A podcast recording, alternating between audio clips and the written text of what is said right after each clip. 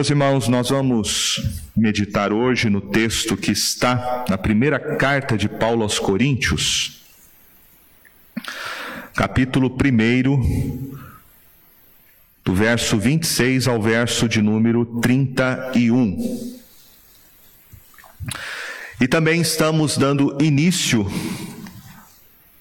à nossa série de estudos que nós começamos hoje do breve catecismo de Westminster. E nós vamos começar com a primeira pergunta do breve catecismo: qual é o fim principal do homem? Já que o catecismo começa com essa pergunta, nós também vamos terminar a nossa série de estudos sobre os solas da reforma. E o último sola da reforma é soli deu glória, ou seja, somente a Deus a glória. Então, quero tratar com os irmãos nessa manhã sobre a reforma e a centralidade da glória de Deus e dando início também ao estudo do nosso breve catecismo que fala sobre o fim principal do homem. Inclusive, se você não comprou, compre. Nosso irmão Diácono José tem ali para você adquirir. A igreja subsidiou o custo para que todos pudessem comprar. Nós temos ainda alguns exemplares. O valor é 25 reais. Na verdade, custa 100 reais. E você só paga 25. Então, compre este material que nós estaremos estudando todos os domingos pela manhã, começando hoje com a primeira pergunta: qual é o fim principal do homem? Então, acompanhe a leitura da palavra de Deus, 1 Coríntios, capítulo 1, verso 26 ao 31, diz assim: Irmãos, reparai, pois, na vossa vocação, visto que não foram chamados muitos poderosos, chamados muitos sábios, segundo a carne, nem muitos poderosos, nem muitos de nobre nascimento, pelo contrário, Deus escolheu as coisas loucas do mundo para envergonhar os sábios, e escolheu as coisas fracas do mundo para envergonhar as fortes. E Deus escolheu as coisas humildes do mundo, as desprezadas, e aquelas que não são, para reduzir a nada as que são, a fim de que ninguém se vanglorie na presença de Deus. Mas vós sois dele em Cristo Jesus, o qual se tornou da parte de Deus sabedoria e justiça e santificação e redenção, para que, como está escrito, aquele que se gloria, glorie-se no Senhor. Então, a primeira pergunta do nosso catecismo menor ou breve catecismo, é qual é o fim principal do homem? E a resposta, o fim principal do homem é glorificar a Deus e gozá-lo para sempre. Este ponto é muito importante porque o nosso catecismo, ele inicia com algo que é fundamental para nós entendermos. É uma declaração de fé. Compreender isto transforma a maneira como nós entendemos a razão de nós existirmos e vivermos neste mundo. O catecismo e parte da compreensão dele é de que nós fomos criados. Nós fomos criados. E fomos criados para um propósito. Compreender esta questão responde então a pergunta mais importante que você deveria fazer. A pergunta é: qual o significado da vida? Por que você está aqui neste mundo? Será que simplesmente para trabalhar, casar com alguém, ter filhos, comprar uma casa, ter uma propriedade, e depois morrer? A vida se resume a isso? Se você acha que a sua vida se resume a isso, você não entendeu ainda o verdadeiro sentido e propósito de você estar aqui neste mundo. O homem foi criado, e o homem foi criado para ter comunhão com Deus e encontrar no Criador o prazer e o sentido da sua vida. Portanto, o sentido da sua vida não está no seu trabalho. O sentido da sua vida não está nas suas realizações. O sentido da sua vida não está em você acumular títulos humanos e reconhecimento. O sentido da sua vida não está no seu filho, nem nos seus netos. O sentido da sua vida está em Deus. Deus é a razão maior de você viver neste mundo. Deus tem que ser o propósito da sua existência. Quando o primeiro homem foi criado, ele foi criado para ter comunhão com Deus e encontrar em Deus e na Sua vontade a total e plena realização para a sua vida. Mas o primeiro homem, resolveu livremente abandonar seu relacionamento com Deus, dando as costas para o Criador e tentando encontrar um sentido com a sua própria mão para as suas realizações. O homem, então, alienado da sua comunhão com Deus, tentando encontrar respostas para as angústias da sua alma, se afastou cada vez mais do propósito original de viver para a glória de Deus. O homem passou então a viver de duas maneiras. A primeira e a correta forma de nós vivermos é vivermos para aquele que nos criou. O homem teria que ter consciência de que ele está diariamente vivendo todos os dias da sua vida diante da face de Deus. E ele deveria buscar fazer as coisas com este único propósito. Em tudo que ele fizer, o homem deveria buscar a glória somente de Deus, seja em palavras, seja em ações, fazei tudo para a glória de Deus. Mas a segunda forma, que é a mais popular, é o homem viver a sua vida para si mesmo, colocando o eu em primeiro lugar, vivendo como se ele fosse o centro e a medida de todas as coisas. Quando o homem tenta viver assim, achando que ele é o centro de todas as coisas, ele vive o que nós chamamos de egolatria. Ele passa a adorar a si mesmo, criando ídolos para o seu próprio coração. Essa é uma forma de ateísmo. E há dois tipos de ateus. O que nós podemos chamar de ateu teórico e o ateu prático. O ateu teórico é aquele que racionalmente intelectualmente diz que Deus não existe. O segundo tipo de ateu é aquele que diz que Deus existe, mas vive a sua vida como se Deus não existisse. O primeiro é mais incomum. O primeiro está mais relacionado à academia, à intelectualidade, às universidades, mas o segundo a gente vê no dia a dia. É aquele tipo de pessoa que diz que acredita em Deus, mas vive como se Deus não existisse. Ele diz que acredita em Deus, mas ele não dá graças a Deus pelo pão que ele come a cada dia. Ele diz que acredita em Deus, mas não pensa e não busca as coisas de Deus. Ele diz que acredita em Deus, mas não coloca o reino de Deus em primeiro lugar na sua vida.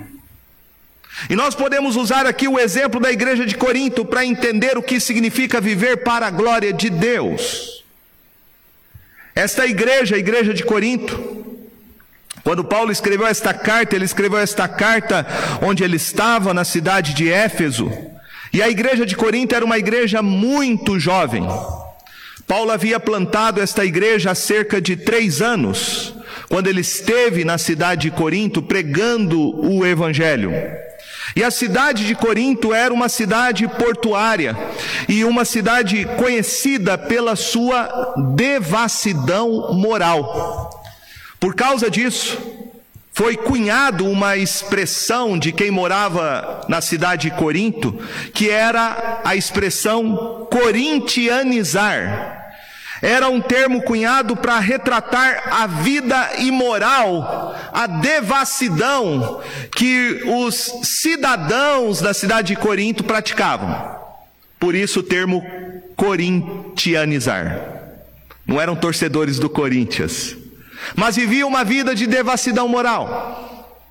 Era uma igreja jovem, mas uma igreja que em pouco tempo já estava fora dos padrões apostólicos. Paulo fica sabendo dos problemas da igreja, como ele diz no capítulo 1, no verso de número 11, ele foi informado pelos da casa de Clói. Paulo foi informado sobre a situação que a igreja estava. E a igreja estava dividida em grupos, em partidos. Alguns diziam eu sou de Paulo, outros eu de Apolo, outros diziam eu sou de Cefas, e aqueles que diziam eu sou de Cristo. Por que esta igreja estava dividida? Qual era a razão por detrás da divisão? A razão é que os coríntios gostavam de filosofia. Assim como os brasileiros gostam de futebol, os Corintos gostavam muito da filosofia. E os crentes na cidade de Corinto estavam comparando os pregadores do evangelho com os filósofos da sua própria cidade. Por isso, Paulo diz no verso de número 20 do capítulo 1: Onde está o sábio? Onde o escriba? Onde o inquiridor deste século? Porventura não tornou Deus louca a sabedoria do mundo? Visto como na sabedoria de Deus o mundo não o conheceu por sua própria sabedoria, aprove a Deus salvar os que creem pela loucura da pregação. Este era o problema então na cidade de Corinto. Eles gostavam dos filósofos que discutiam muitas questões, que debatiam muitos assuntos, e esta influência do pensamento filosófico estava sendo trazido para dentro da igreja. Paulo então vai tratar disso de maneira muito pastoral. E ao tratar disso, primeiramente ele estabelece a doutrina bíblica e depois ele vai fazer aplicação prática para a vida dos cristãos. Então, onde estava o problema da divisão na igreja de Corinto? A causa do problema estava no coração. Tiago capítulo 4, verso 1 diz: De onde procedem as guerras? De onde procedem os conflitos? E ele responde: os conflitos procedem do coração do homem. Qual é o problema do homem? A sua soberba, a sua arrogância. E esse era o problema, é o diagnóstico que Paulo faz. Ele vai dizer no capítulo de número 3, no verso 3, dizendo: Porquanto havendo entre vós ciúmes e contendas, não é assim que sois carnais e andais, segundo o homem? Capítulo 5, verso 2, ele diz: E contudo andais vós ensoberbecidos e não chegaste a lamentar, para que fosse tirado do vosso meio quem tamanho traje praticou. Capítulo 8, verso 1. No que se refere às coisas sacrificadas a ídolos, reconhecemos que todos somos senhores do saber. O saber ensoberbece, mas o amor edifica. Então veja que o problema era a soberba, a arrogância. E este é o problema do ser humano. Toda e qualquer divisão, toda e qualquer espécie de confusão tem como origem a arrogância humana. É um querendo convencer o outro de que a sua posição é a melhor. É um querendo convencer o outro de que a sua ideia é melhor. É um se achando superior ao outro, e isso vai criando fraturas. Isso vai criando partidos, divisões dentro de uma igreja e dentro de uma nação. O problema é sempre a soberba do coração humano.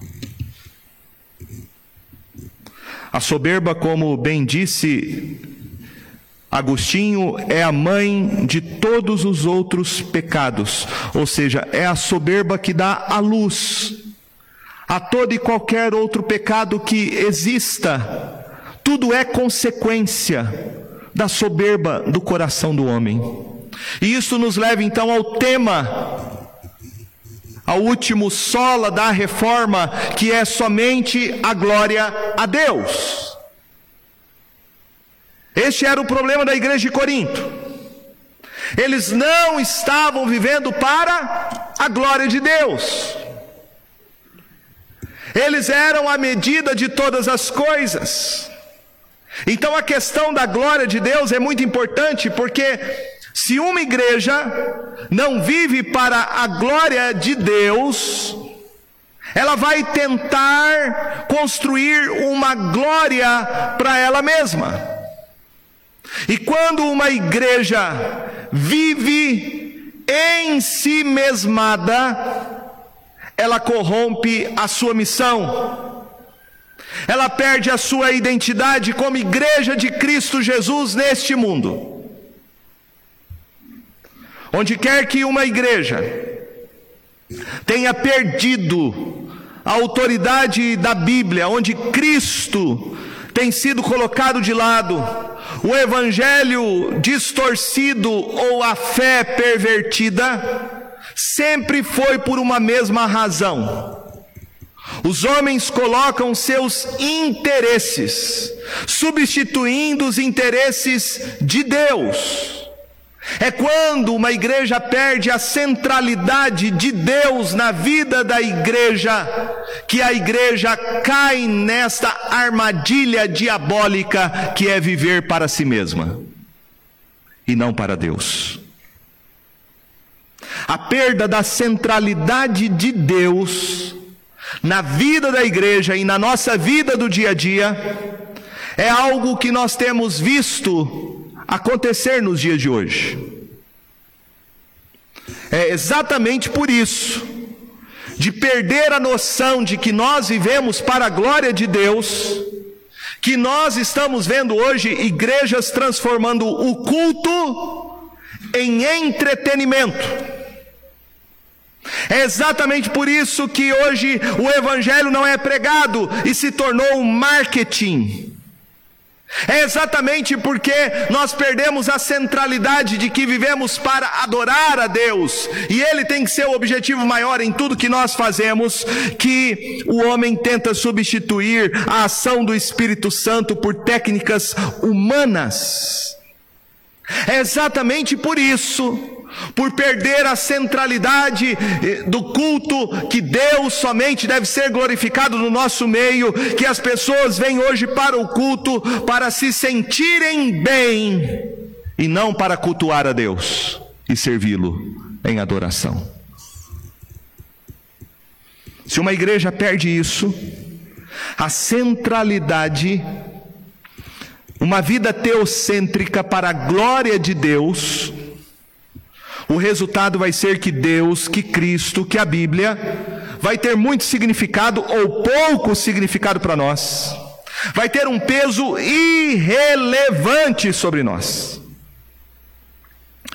Deus não existe, entenda isso, Deus não existe para satisfazer as ambições humanas, os desejos carnais, os nossos apetites de consumo ou satisfazer os nossos interesses pessoais e particulares. Deus não existe para isso. Ele não é servido por mãos humanas como se de alguma coisa ele precisasse. Não é. Eu estou convencido de que a concepção que muita gente tem a respeito de Deus é uma concepção deturpada, fora do padrão das Escrituras, puramente carnal, diabólica e pagã. Nós precisamos, meus irmãos, nos focalizar em Deus, na adoração a Deus, não em satisfazer as nossas próprias necessidades Deus tem que ser a centralidade da nossa vida. Deus tem que ser a centralidade do nosso culto, não o homem. Nossa preocupação precisa estar então no reino de Deus, não em nossos próprios impérios e desejos pessoais, não na nossa popularidade, na nossa fama ou sucesso. Por isso, o problema está sempre no coração do homem. A sua soberba, a sua arrogância. E o apóstolo Paulo aqui adverte a igreja de Corinto sobre isso, sobre o perigo da soberba.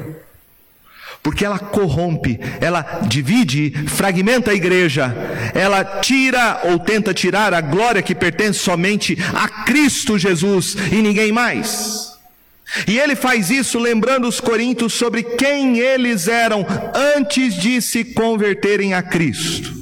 Então veja como Paulo trata dessa questão da soberba humana, do homem buscar uma glória que não pertence a ele.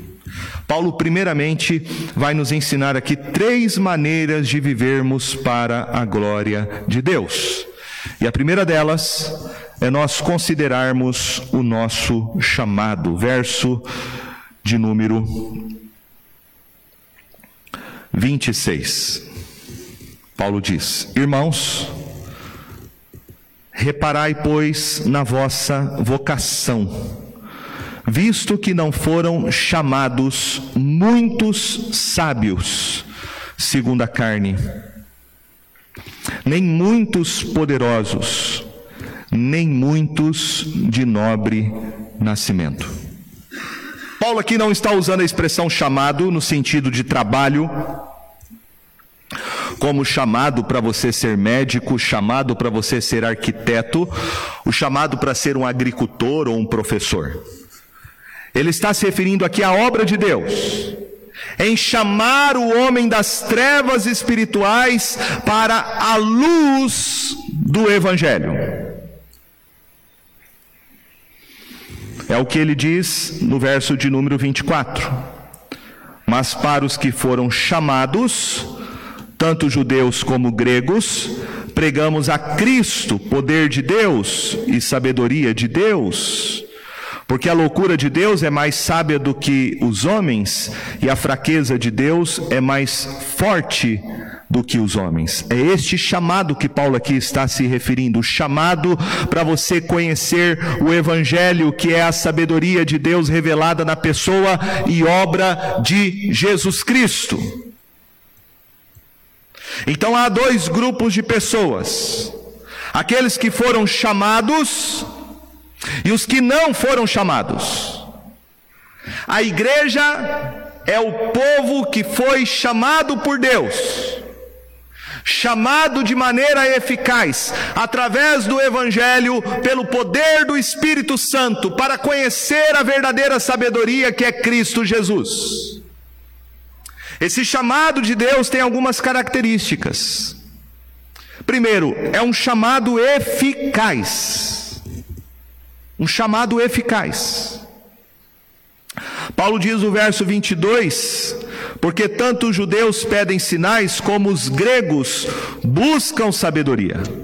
Mas nós pregamos a Cristo crucificado, escândalo para os judeus, loucura para os gentios. O chamado ao Evangelho, segundo Paulo, era um escândalo para o judeu e uma loucura para os gentios. Para o judeu, Cristo Jesus ser o Messias e morrer numa cruz, como um criminoso sentenciado pelo Império Romano, era motivo de escândalo. Jamais na cabeça de um judeu que esperava a chegada do Messias, ele poderia esperar que o Messias enviado morreria numa cruz pelo Império Romano, sendo considerado um criminoso. Isso era um escândalo para o judeu. O Messias morrer na cruz, condenado como se fosse um criminoso pela nação inimiga, o Império Romano. Mas para os gentios é uma loucura. E os gentios aqui se refere aos pagãos, aos não judeus. Era uma loucura pensar que Deus se fez homem e morreu numa cruz para salvar os homens da penalidade eterna. Isto era uma loucura para o povo gentílico pregar esta mensagem. Que Jesus Cristo é Deus encarnado, o único Deus, quebrando toda a cadeia que eles pensavam que era a ideia politeísta, onde havia um Deus para cada área da vida humana ou para cada estação do ano. Isso era um escândalo. Isso era um choque para aqueles dias, Paulo então quer mostrar que judeus e gentios se escandalizavam com a pregação do Evangelho, mas aqueles que foram chamados por Deus. Aqueles que foram chamados por Deus, verso 24: tanto judeus como gregos pregamos a Cristo, o poder de Deus e sabedoria de Deus. O chamado de Deus é eficaz. Não importa o que a cultura pensa a respeito de Cristo Jesus, aqueles que Deus chama através da pregação do Evangelho vão reconhecer que Cristo Jesus é a única sabedoria que Deus enviou ao mundo para tratar do maior problema do coração do homem, que é a sua alienação e pecado. Quando Deus então trabalha no coração de alguém, Ele chama esta pessoa através da pregação do Evangelho das trevas para a luz, da morte para a vida. O chamado não é apenas eficaz, o chamado também é irresistível. O homem não tem como resistir ao chamado de Deus. Como é falado hoje popularmente, Cristo não bate a porta do pecador como se a decisão do homem dependesse da sua própria salvação. Não. Não. É Cristo Jesus que chama o homem de maneira irresistível. Lembremos do próprio apóstolo Paulo, ele era um perseguidor da igreja. Ele perseguia os cristãos mas ele foi chamado de maneira irresistível pelo Senhor. Jesus Cristo disse isso em João 6,37: Todo aquele que o Pai me dá, esse virá a mim, e o que vem a mim, de modo nenhum lançarei fora. Em João 6,44, Jesus disse: Ninguém pode vir a mim se o Pai que me enviou não o trouxer, e eu ressuscitarei no último dia. O papel da igreja é pregar o Evangelho a todas as pessoas, mas não somos nós que convertemos as pessoas. O nosso papel é pregar o Evangelho, mas Cristo Jesus é quem faz a obra no coração do homem, atraindo o homem para si mesmo de uma forma irresistível. O homem naturalmente ele é inimigo de Deus. Portanto, tem que haver um chamado poderoso para Deus mudar as disposições interiores do coração do homem, produzir nele, pelo Espírito Santo, arrependimento e fé, para que ele abrace Jesus Cristo como seu Salvador. O chamado de Deus é eficaz, irresistível, o chamado de Deus é gracioso. O apóstolo Paulo aqui lembra aos coríntios da sua própria condição social no verso 26. Irmãos, reparai, pois, na vossa vocação. Visto que não foram chamados muitos sábios segundo a carne, nem muitos poderosos, nem muitos de nobre nascimento. Haviam pessoas na igreja de Corinto que tinham uma boa condição social. Por exemplo, Crispo e Sóstines eram principais da sinagoga, segundo Atos capítulo 18, verso 8. Erasto era o tesoureiro da cidade, segundo Romanos capítulo 16, verso 23. E Gaio hospedava Paulo na sua casa, segundo Romanos 16, 23. Mas a maioria a maioria dos membros da igreja de Corinto eram pessoas simples, humildes, escravos e trabalhadores comuns. Eram como Áquila e Priscila, gente simples e humilde. Paulo diz em 1 Coríntios, capítulo de número 6, verso de número 9 ao verso de número 11. lembrando os coríntios quem eles eram antes de conhecer o evangelho de Cristo Jesus, e ele diz: Ou não sabeis que os injustos não herdarão o reino de Deus?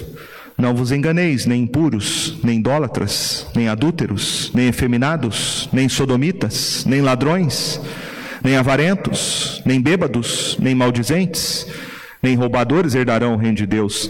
Tais fostes alguns de vós, mas vós vos lavastes, mas fostes santificados, mas fostes justificados em o nome do Senhor Jesus Cristo e no Espírito do nosso Deus.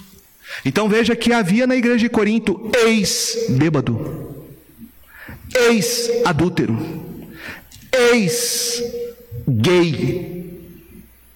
Havia pessoas que viviam vidas promíscuas, em total depravação moral e espiritual, mas quando ouviram o Evangelho de Jesus, eles foram transformados pelo poder que há no Evangelho.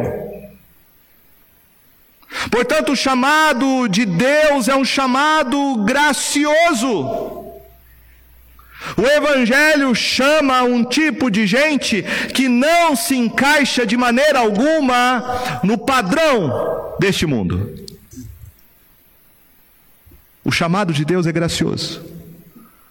Jesus disse em Lucas 15 que ele veio chamar pecadores ao arrependimento.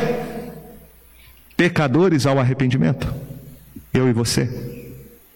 E ele vai dizer no verso 31 e 32: Os sãos não precisam de médico, e sim os doentes. Não vim chamar justos, e sim pecadores ao arrependimento. São essas pessoas que Deus chama através do Evangelho são essas pessoas que o Espírito Santo convence a respeito do pecado, da justiça e do juízo. São essas pessoas que recebem luz em meio às suas trevas para reconhecer que Jesus Cristo é o presente de Deus para um mundo culpado e desgraçadamente culpado pelos seus pecados. Deus chama pessoas assim. E ele chama essas pessoas através da pregação do Evangelho. Portanto, não há espaço, meus irmãos, para orgulho. Está compreendendo como Paulo aqui está construindo o seu argumento para mostrar que na igreja e na sua vida não há espaço para nenhuma soberba humana, nenhuma vaidade humana. Como viver para a glória de Deus? Reflita sobre a sua eleição. Paulo vai dizer isso no verso 27 e 28. Ele diz: pelo contrário, Deus escolheu as coisas loucas do mundo para envergonhar os sábios, e escolheu as coisas fracas do mundo para envergonhar as fortes. E Deus escolheu as coisas humildes do mundo e as desprezadas e aquelas que não são para reduzir a nada as que são então, quem Deus chama para a sua salvação em Cristo Jesus? Paulo diz: os que foram chamados são aqueles que foram escolhidos por Deus. E Deus escolheu e depois chamou. Então veja comigo que a eleição vem antes do chamado. Primeiro Deus elege, depois ele chama. E ele chama aqueles que ele elegeu. A evidência da eleição está no chamado de Deus. Todos aqueles que Deus escolheu serão eficazmente chamados através da pregação do Evangelho. Quem Deus escolheu? Deus escolheu aqueles que o mundo considerava como loucos, fracos, humildes e desprezados. Perceba aqui que Paulo está mostrando que não existe motivo algum para orgulho humano. A primeira coisa que a gente tem que entender sobre a eleição divina é que ela é graciosa. Deus não escolheu você por causa de você. Deus escolheu você apesar de você ser quem você é. O apóstolo Paulo deixa isso muito claro quando ele escreve sua carta aos Romanos, no capítulo 11, tratando sobre esse tema da eleição.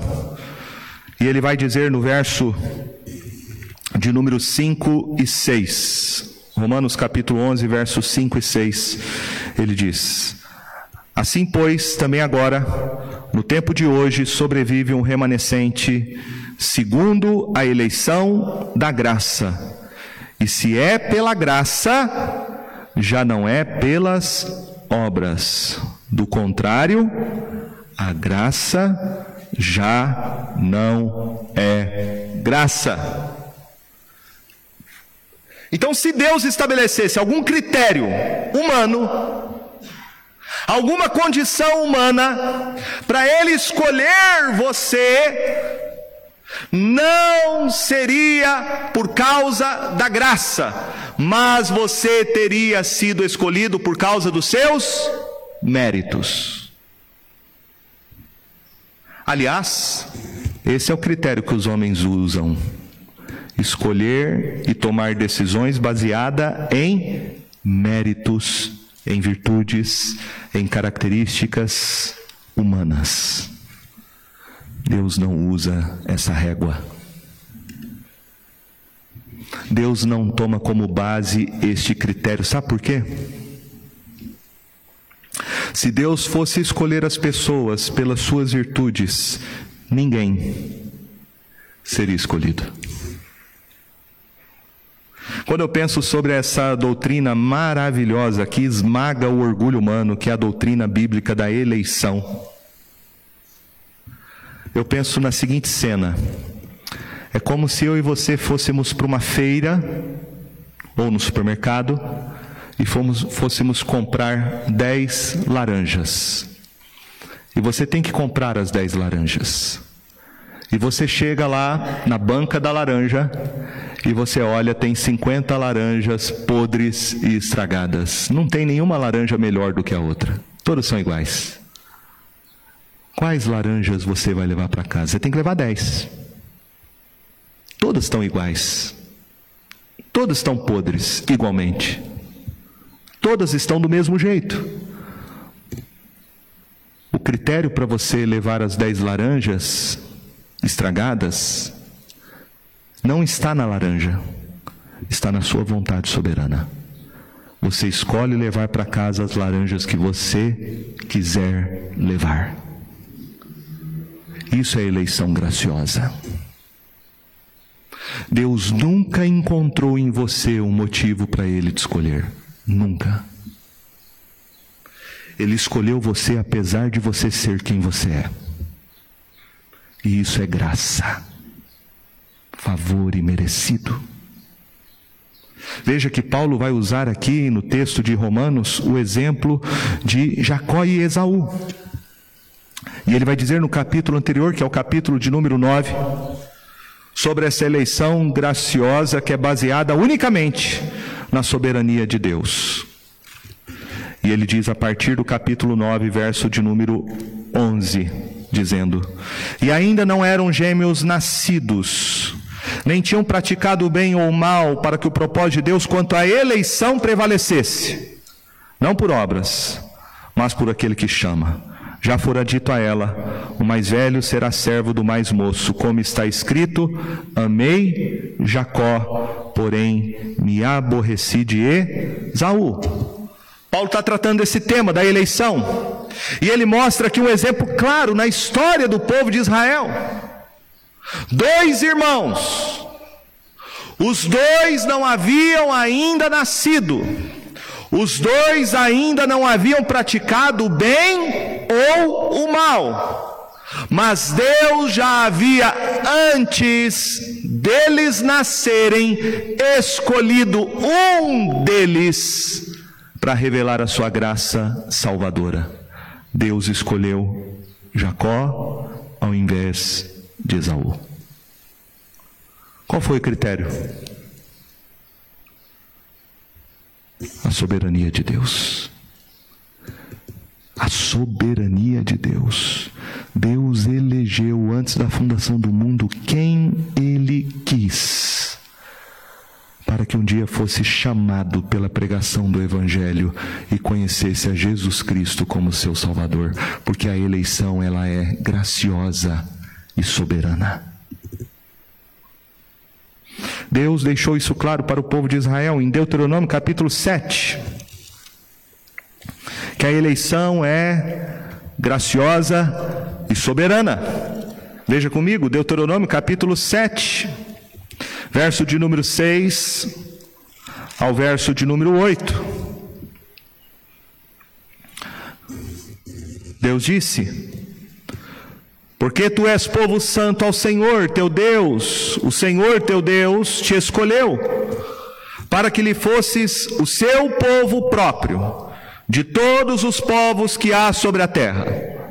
Agora presta atenção, Deus dizendo: Não vos teve o Senhor afeição nem vos escolheu porque fosseis mais numerosos do que qualquer povo, pois éreis o menor de todos os povos. Veja que Deus está mostrando: não há lugar para soberba humana. Quando você entende que Deus te escolheu não por causa de você, mas apesar de você, não há espaço na sua alma para soberba, para arrogância. Deus, ao invés de escolher os melhores, Ele resolveu exatamente escolher os piores. E esse é o argumento de Paulo aqui, na sua primeira carta aos Coríntios. Deus escolheu as coisas loucas do mundo para envergonhar os sábios. Deus escolheu as coisas fracas do mundo para envergonhar os fortes. Deus escolheu as coisas humildes do mundo, as desprezadas, aquelas que não são, para reduzir a nada as que são. Então veja que Deus escolheu aqui, segundo Paulo, com dois propósitos. Primeiro, envergonhar e reduzir a nada aqueles que para o mundo são considerados sábios e fortes. Paulo aqui está pensando na elite cultural, nos reis, nos governantes, nos filósofos, nos nobres, nos ricos. Deus resolve exatamente chamar aquilo que era considerado a escória do mundo. Escória do mundo. E ao fazer isso, Paulo está dizendo: Deus está julgando a arrogância humana. Deus está julgando a vaidade humana. A preferência de Deus em escolher é um juízo dele sobre qualquer pretensão do coração humano. Foi exatamente isso que Jesus disse em Mateus, capítulo de número 11, verso 25. Mateus capítulo 11, verso 25, Jesus diz: Por aquele tempo, exclamou Jesus, graças te dou, ó Pai, Senhor do céu e da terra, porque ocultaste estas coisas aos sábios e instruídos e as revelaste aos pequeninos. Sim, ó Pai, porque assim foi do teu agrado. Parece que Deus tem sim uma preferência, segundo a oração de Jesus. Não estou falando que pessoas ricas não possam conhecer a Cristo Jesus, nem pessoas sábias, nem pessoas poderosas. Mas o que Jesus está dizendo e aquilo que Paulo aqui está novamente ensinando para a igreja de Corinto é que normalmente as pessoas que são chamadas para conhecer a Cristo Jesus não são os poderosos, não são os sábios, não são os de nobre nascimento. São aqueles que, para essas pessoas, são consideradas loucas, desprezadas e fracas. E Deus faz isso exatamente para humilhar a soberba humana, para humilhar a arrogância humana. Porque as pessoas pensam, pela sua arrogância e soberba, eu sou mais importante que os outros. Eu tenho poder. Eu sou inteligente. Eu tenho dinheiro. Então elas acham que porque elas são essas coisas, segundo o padrão do mundo, elas merecem até o favor de Deus. Deus resolve exatamente deixar de fora esse tipo de gente para mostrar que não existe lugar para arrogância humana no reino de Deus. Não há. Eu e você não somos nada. Ao escolher e chamar pecadores desprezados, Deus está manifestando a sua glória e esmagando qualquer pretensão e glória humana. E ele vai dizer no verso 29, a fim de que, e aqui está o propósito maior, a fim de que ninguém se vanglorie na presença de Deus. Então imagine se o critério que Deus usasse fosse o critério dos homens. Se ele tivesse escolhido as pessoas pelas suas virtudes e méritos. Sem dúvida, se Deus tivesse escolhido, ele não fez assim, mas se ele tivesse escolhido pessoas baseadas em seus méritos e características pessoais, isso seria a fonte de orgulho e soberba humana. As pessoas iam entrar no céu e iam falar: Eu estou aqui porque eu sou melhor do que Fulano de Tal. Eu estou aqui porque eu sou mais inteligente, eu sou mais rico. Eu estou aqui porque eu sou mais poderoso. Deus escolheu os melhores. Não foi assim. Não foi assim. Deus exatamente faz o oposto. O contrário. Para que ninguém tenha motivo de qualquer glória pessoal. Não há espaço para vaidade. Não há lugar para soberba humana. Nós somos salvos pela graça em Cristo Jesus, não por causa das nossas boas obras. Então, como eu e você devemos viver para a glória de Deus? Nós devemos viver para a glória de Deus, entendendo que a centralidade de tudo que eu e você somos está na pessoa e na obra de Jesus Cristo. Precisamos ter uma vida cristocêntrica. E é assim que Paulo termina o seu argumento, dizendo como viver para a glória de Deus. Ele diz no verso 30: Mas vós sois dele, em Cristo Jesus o qual se tornou da parte de Deus sabedoria, justiça e santificação e redenção. Veja que esse era o problema da igreja de Corinto. Lembra que eles diziam? Eu sou de Paulo. Eu sou de Apolo. Eu sou de Cefas, eu sou de Cristo. Ou poderíamos dizer nos dias de hoje, eu sou de esquerda, eu sou de direita, eu sou de Lula, eu sou de Bolsonaro. Tudo isso é bobagem. Bobagem, besteira. Qual é a nossa identidade, meus irmãos? Eu sou de Cristo. Eu sou de Cristo. E quando a gente entende que a gente é de Cristo, não há lugar para partidarismo dentro da igreja, nem esquerda, nem direita. Eu sou de Cristo. Essa é a nossa identidade. Eu sou de Cristo. Só de Cristo. E nada mais, só de Cristo. Essa é a decepção de muitos evangélicos no Brasil hoje porque eles colocaram sua confiança em homens, em ideologias, em partidos. E essa será sempre a decepção quando alguém coloca um homem como a razão principal da sua vida, ou uma ideia política, ou qualquer ideologia. Eu sou de Cristo, Cristo. Eu não sou de partido político. Eu não sou de ideologia política. Eu sou de Cristo. Eu tenho que julgar as ideologias políticas de acordo com a minha identidade em Cristo e tomar uma decisão. Mas não são as identidades políticas ou partidos políticos que definem quem eu sou. Eu sou de Cristo. Era esse o problema da igreja de Corinto. Eles não estavam entendendo quem eles eram.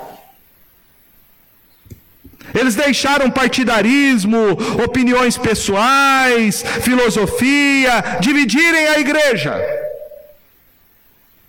Dividirem a igreja. E esse é o estado da terra arrasada que a gente vê hoje. Igrejas divididas por causa de ideologias humanas. Se o povo evangélico tivesse brigando por evangelho, seria ótimo. Hoje tem muito crente falando mais de política do que de Jesus. Falou muito mais de política nesse período, e infelizmente vai continuar falando, do que do Evangelho. Tem gente que nunca falou de Jesus para ninguém, mas tentou converter muita gente para sua ideologia política, mas não para Cristo. A nossa identidade está em Cristo. A nossa identidade é celestial, ela não é terrena. Os nossos valores estão em Cristo, não estão nas coisas desse mundo. Veja o que Paulo diz aqui: Vós sois de Cristo, e Ele se tornou da parte de Deus, a sua sabedoria, a sua justiça, a sua santificação, a sua redenção. É em Cristo Jesus que nós temos tudo que a gente precisa para se relacionar com Deus e viver para a sua glória. É em Cristo Jesus e na sua obra que nós temos justiça. É pelos méritos de Cristo que nós somos aceitos por Deus e não pelas nossas obras. É por causa de Cristo que nós somos santificados e somos transformados, e por fim, é por meio de Cristo que nós somos redimidos, libertos deste mundo caído, é por meio de Cristo que somos glorificados. Então, em Cristo nós temos, segundo Paulo, do começo ao fim, tudo que precisamos para a nossa salvação. Perceba então que não há menor sentido de você se gloriar em homens, ainda que fossem homens como Paulo, Apolo, Cefas, nenhum deles poderia ser para os crentes em Corinto aquilo que Cristo foi feito por nós, pela obra soberana de Deus. Para terminarmos então, meus irmãos, não valorize o que o mundo valoriza. Não valorize o que o mundo valoriza. Riquezas, poder e cultura isso pode ter o seu valor, isso pode ter a sua função, mas nada disso tem um valor absoluto na vida de um cristão. Nada disso. A única coisa que essas coisas como riqueza, poder e cultura, elas podem ser úteis, mas elas são úteis quando elas glorificam a Deus quando elas são instrumentos para levar o Evangelho de Cristo Jesus às pessoas que não o conhecem.